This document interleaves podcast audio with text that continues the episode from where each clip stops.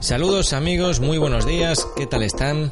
Les habla Iván de Twitter Código y este es un archivo sonoro con el que vamos a aprender a familiarizarnos con la informática. Hoy vamos a hablar de Twitter. Tienen que pensar en Twitter como una especie de tablón de anuncios de un periódico. Con frecuencia tiende a compararse Twitter con Facebook, como si fuesen dos cosas muy parecidas, y esto no es así. Twitter es un buscador de actualidad. Para empezar y como primera diferencia con respecto a Facebook, les comento que Twitter es un gran buscador público y gratuito.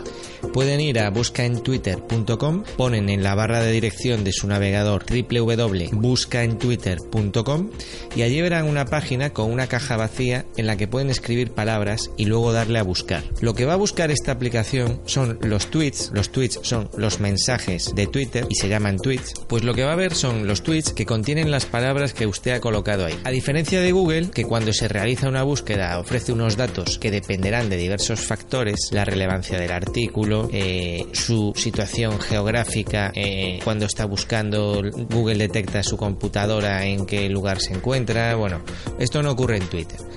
En Twitter no hay ningún tipo de filtro. Tenga en cuenta además que Google siempre interpreta sus palabras e incluso las corrige cuando tiene faltas de ortografía al realizar una búsqueda. Twitter no hace nada de esto. Twitter hace búsquedas sin interpretar datos, de manera que si usted busca en Tenerife eh, pone Tenerife Restaurante, va a encontrar tweets que contienen estas palabras, exactamente. Tenerife Restaurante. Bien, ¿qué ocurre cuando le realizamos una búsqueda? Pues le aparecerán los tweets ordenados por su fecha de publicación, que puede ser de hace pocos segundos. Esta es una de las maravillas que ofrece Twitter y es que si una persona publica un tweet, aunque esté en cualquier lugar del, del mundo, usted va a poder visualizar ese tweet al cabo de mm, muy pocos segundos.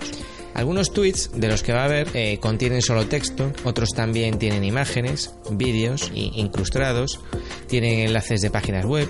¿Y qué pasa? Pues si algún tweet le parece interesante, puede hacer clic en el enlace que está recomendando, puede ver la imagen o puede investigar un poco sobre el autor de ese tweet, sobre el autor de ese mensaje. Puede hacer clic en el avatar.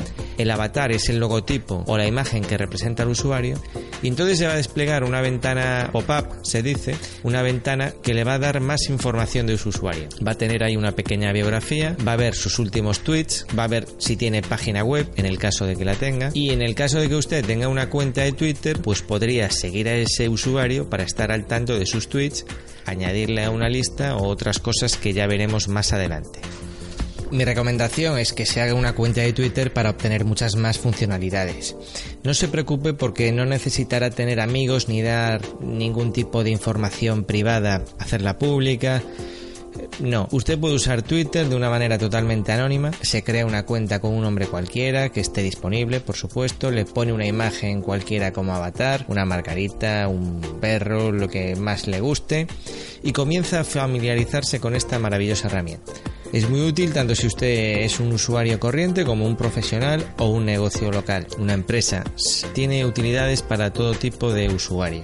Puede buscar ofertas de trabajo, noticias, investigar a la competencia, captar clientes, responder dudas de otros usuarios, en fin, muchísimas cosas las iremos viendo en sucesivos archivos. Y bueno, esto ha sido todo por hoy. Les informo de que en mi blog, que está en la dirección www.blog.twittercódigo.com, Twitter código escrito en español, hay más artículos interesantes relacionados con la tecnología y el comercio local.